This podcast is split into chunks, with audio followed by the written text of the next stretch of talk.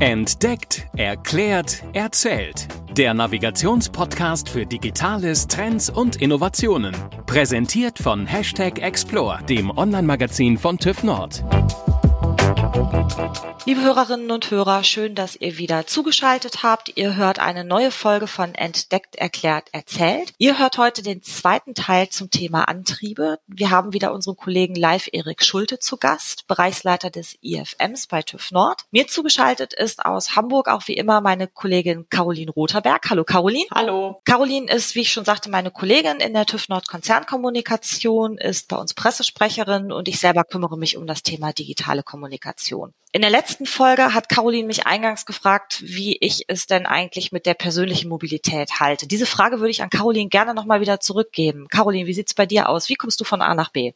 Tatsächlich ganz oft mit dem Fahrrad, was ich eigentlich auch eine schöne Art der Fortbewegung finde. Aber was ich auch feststelle jetzt so in den Zeiten seit Beginn der Corona-Pandemie, dass ich da eben auch verstärkter irgendwie aufs Auto ausweiche, wo man denkt, naja, auf dem Fahrrad ist man natürlich trotzdem sicher, aber so manchmal so das, das Komfortable habe ich doch wieder verstärkt irgendwie auch mein Auto, was ein Benziner ist, dass ich den genommen habe. Das ist ein relativ altes Auto, der wird bald 17 Jahre alt und ich muss auch ehrlich gesagt sagen, dass ich eine etwas emotionale Beziehung zu diesem Auto habe.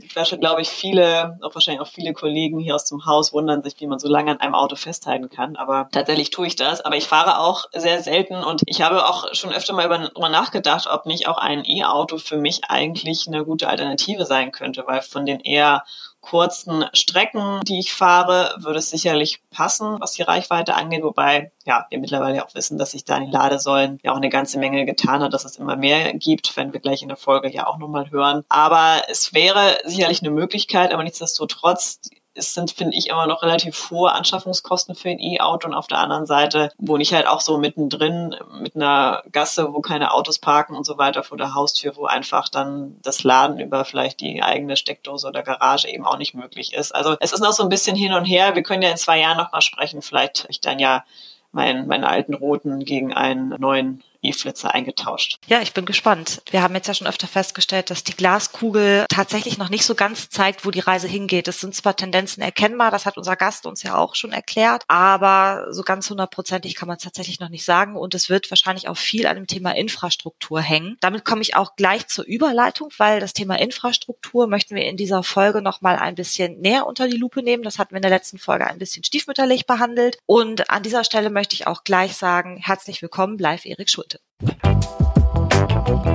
Ja, herzlich willkommen zum zweiten Teil mit Live Erik Schulte. Herr Schulte, mögen Sie vielleicht einfach noch mal kurz sich vorstellen, auch für die Hörerinnen und Hörer, die vielleicht den ersten Teil nicht gehört haben?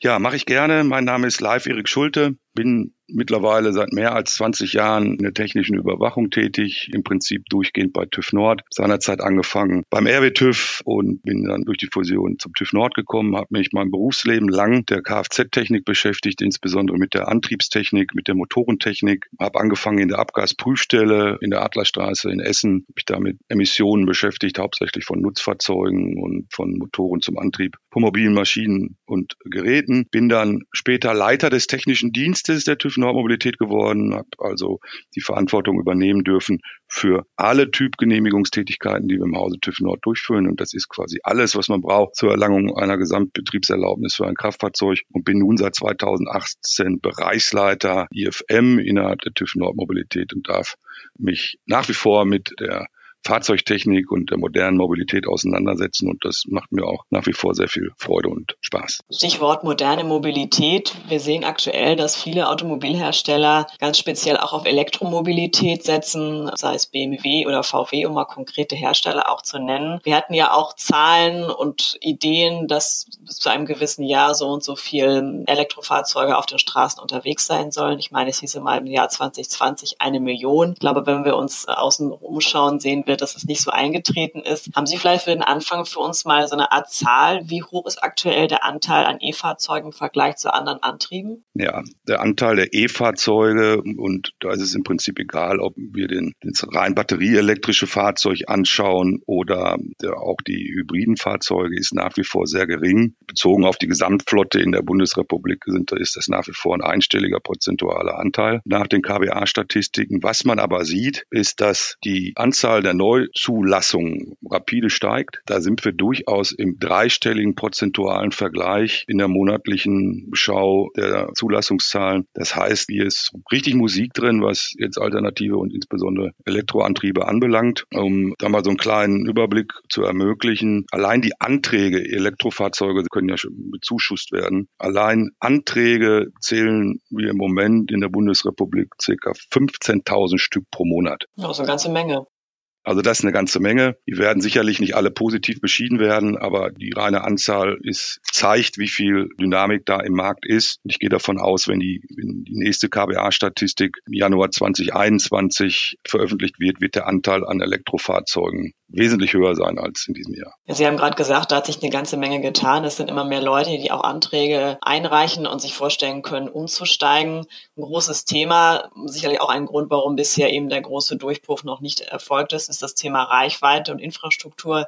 Die Vorstellung, ich habe ein E-Auto und bin für eine längere Strecke, vielleicht von Köln nach Berlin unterwegs und irgendwann merke ich, will mich irgendwo hier auftanken, geht nicht und muss dann irgendwann Heizung ausstellen und sitzt dann da mit so einem Schal, um irgendwie noch an mein Ziel zu kommen. Solche Geschichten haben wir teilweise mal persönlich erlebt oder, oder man kennt sie und war sicherlich auch oft ein Grund, dass Leute sich dagegen entschieden haben. Können Sie uns vielleicht nochmal so, so einen Überblick geben, auch gar nicht nur E-Mobilität, sondern vielleicht auch Thema Wasserstoff oder auch Erdgas. Wie sind wir heute versorgt mit der Infrastruktur? Komme ich mit so einem Auto von, von Köln nach Berlin oder wenn ich vielleicht Wasserstoff habe, ist einfach das Netz doch noch so gering, dass es wirklich für größere Fahrten einfach eigentlich keine Alternative ist. Bei der Elektromobilität sieht es so aus, dass wir in der Vergangenheit, in den letzten Jahren, ja, einen ganz starken Zuwachs an Tankmöglichkeiten, an Lademöglichkeiten hatten. Die aktuellen Zahlen, da ist viel, viel Dynamik drin, kann man gar nicht so genau abschätzen, aber ich gehe mal davon aus, dass wir aktuell so circa 15 bis 20.000 Ladesäulen haben in der Bundesrepublik. Da ist es ganz ähnlich wie an der herkömmlichen Tankstelle. Eine Ladesäule bietet mitunter mehrere Ladepunkte, sodass da auch mehr als ein Fahrzeug pro Ladesäule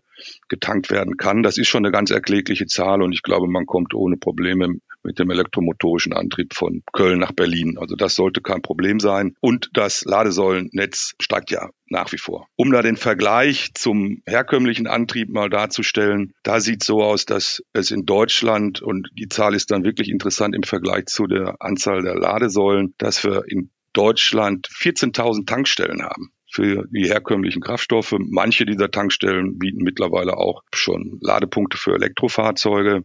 Also 14.000 Tankstellen. Das heißt, wenn man jetzt nur die Gesamtschau macht, Ladesäulen, Vergleich zu Tankstellen, da haben wir schon ein Pari. Allerdings haben wir ja an Tankstelle deutlich mehr Zapfsäulen. Wissen Sie auch vom persönlichen Tanken, dass wir deutlich mehr Zapfstellen haben. Da liegen wir irgendwo so bei 80.000 mal grob abgeschätzt. Also da ist der Vergleich dann wieder pro herkömmlichen Kraftstoff. Aber die Anzahl der Tankmöglichkeiten, die ist mittlerweile schon durchaus vergleichbar. Beim Wasserstoff sieht es ein bisschen anders aus. Wasserstoffzapfsäulen beziehungsweise Tankmöglichkeiten sind nach wie vor rar gesät in der Bundesrepublik, wobei man dazu sagen muss, im europäischen Vergleich liegen wir da an einsamer Spitze. In Deutschland gibt es so circa auch abgeschätzt 100 Wasserstofftankstellen. Das ist also ein sehr dünnes Netz. Wenn man ein Wasserstofffahrzeug hat, muss man vielleicht so ein bisschen planen, wie man von A nach B kommt, um dann da auch die Tankmöglichkeiten sicherzustellen. Ja, vielleicht nochmal kurzer Einschub zur Verteilung dieser Wasserstofftankstellen. Die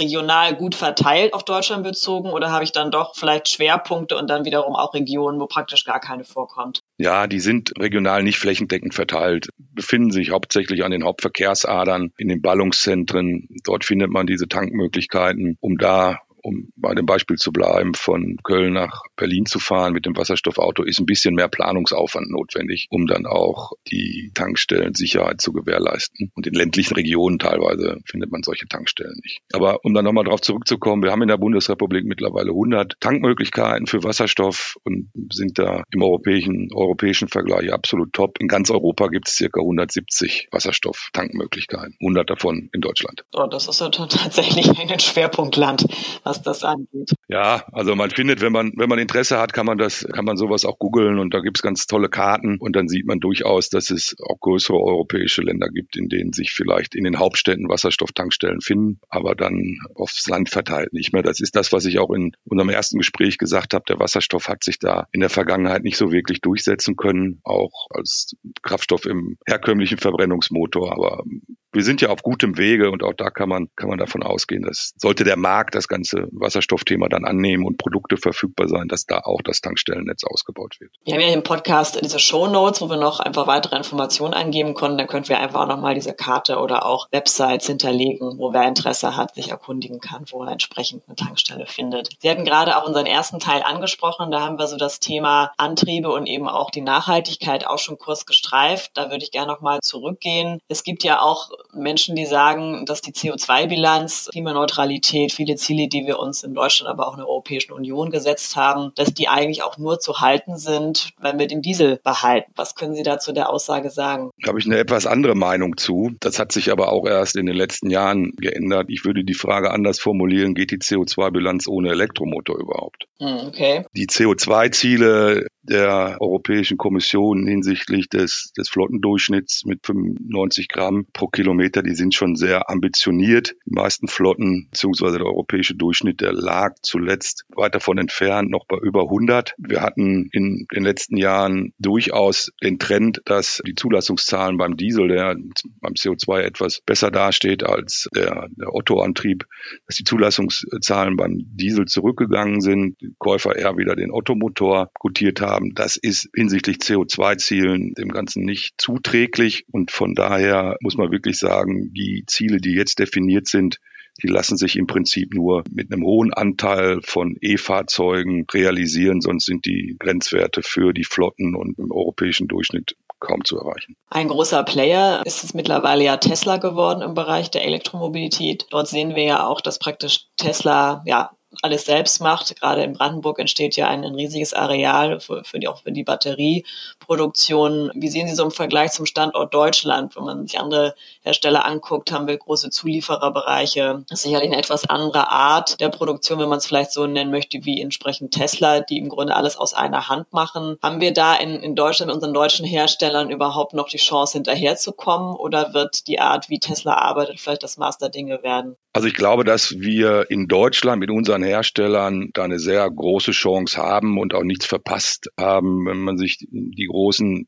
Hersteller anschaut, dann ist es ja quasi nicht zu übersehen, dass da im Hinblick auf Elektromobilität richtig Gas gegeben wird und da auch sehr schnell versucht wird, entsprechende Flotten aufzubauen. Also ich glaube, da können wir Schritt halten und da zieht vielleicht ein etablierter deutscher Name, der dann auch ein E-Fahrzeug zu einem mittleren Preis anbieten kann, etwas mehr als ein Amerikaner, der eher im gehobenen Segment anbietet. Da, da bin ich sicher, dass das funktioniert. Das Ganze nimmt enorm Fahrt auf. Das merken wir auch in unserem täglichen Geschäft. Das funktioniert sehr gut. Was die Fertigungstiefe anbelangt, die Sie bei Tesla ansprechen im Vergleich zu dem, was europäische Hersteller normalerweise machen, sehe ich da keine großen Nachteile für die Struktur Einbindung vieler Zulieferer. Wir haben hervorragende Zulieferer, wir haben hervorragende, hervorragende Entwicklungsbegleiter, die auch das Thema Elektromobilität aus meiner Sicht sehr gut anpacken und, und begleiten können. Und Sie sehen ja auch, dass die etablierten Hersteller, was Batterietechnologie anbelangt, Batteriefertigung anbelangt, hohe Investitionen stemmen, um da auch was Eigenes auf die Beine zu stellen. Also da sehe ich schon großes Potenzial. Auf was der Tesla anders macht und was sich zukünftig auch bei den etablierten klassischen Herstellern einstellen wird. Der Tesla hat einfach von Anbeginn an, ist ein sehr junger Anbieter, Fahrzeuge anders gebaut. Der hat quasi das Fahrzeug um die Software herum entwickelt, um das salopp zu sagen. Dieser ganze Software-Stack im, im Tesla ist das Herz und drumherum sind dann die Komponenten des Fahrzeuges arrangiert. Mechanik gehört ja nach wie vor dazu, sonst würden sich die Räder nicht drehen und die Lenkung würde nicht funktionieren.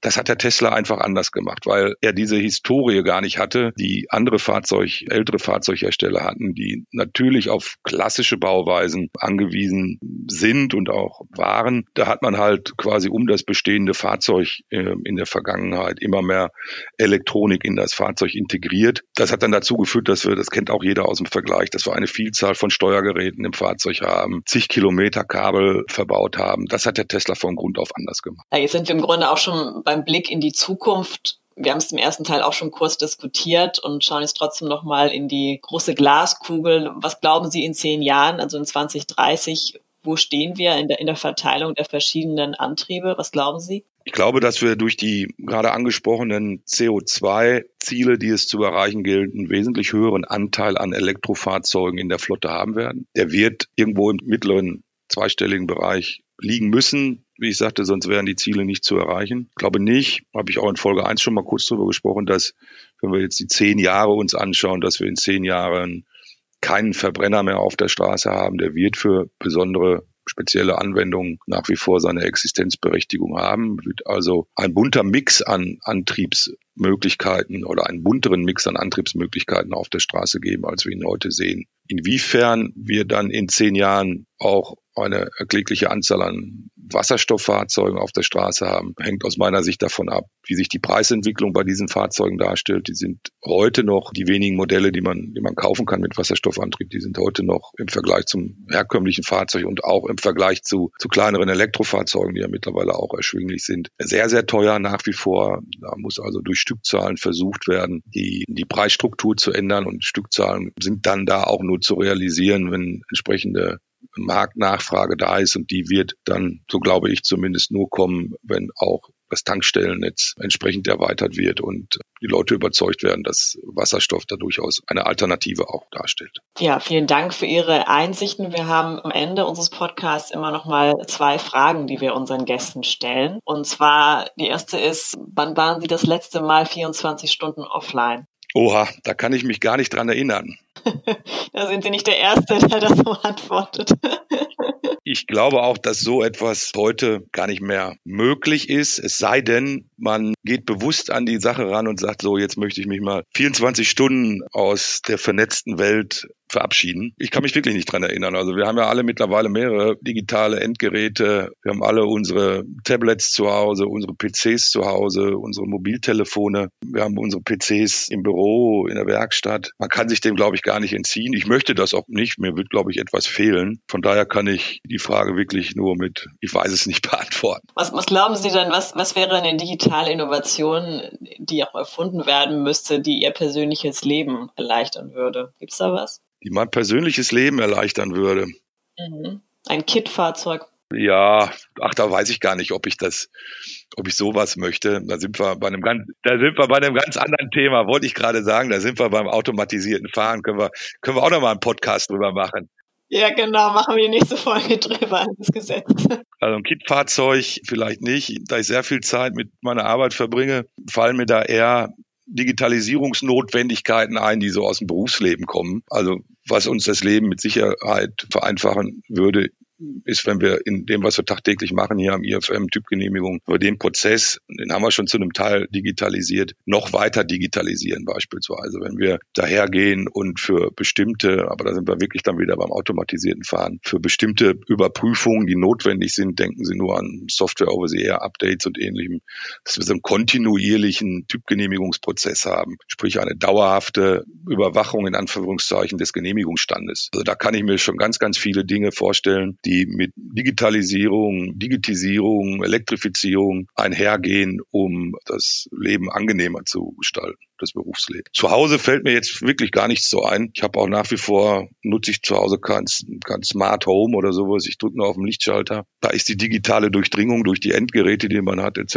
ja schon sehr weit fortgeschritten. Da wünsche ich mir jetzt eigentlich so auf Anhieb nichts Spezielles. Wunderbar. Ja, vielen Dank für das Gespräch. Vielleicht noch am Ende auch noch mal die Frage, wenn die Hörer noch die eine oder andere Frage an Sie haben, wie sind Sie am besten zu erreichen? Am besten erreicht man mich, denke ich, äh, über Sing und LinkedIn. Einfach meinen Namen in die Suchmaschine eingeben, da werden Sie mich finden, bin ich ziemlich sicher. Ja, herzlichen Dank an Live Erik Schulte und natürlich auch an Julia, meine Co-Moderatorin. Wir hoffen, dass wir euch ganz viele spannende Einsichten zum Thema Antriebstechnologien, E-Mobilität und so weiter gegeben haben. Und wer weiß, vielleicht gibt es für euch auch eine Entscheidungshilfe für das neue Fahrzeug. Wenn ihr Ideen, Einregungen und weitere Fragen an uns habt, schreibt uns gerne unter unseren Social Media Posts oder kontaktiert uns auch gerne Herrn Schulte, wie eben gesagt, über sein Xing oder LinkedIn Profil. Und dann freuen wir uns in zwei Wochen wieder voneinander zu hören. Und ja, ich sage einfach mal, bis dahin. Tschüss. Tschüss.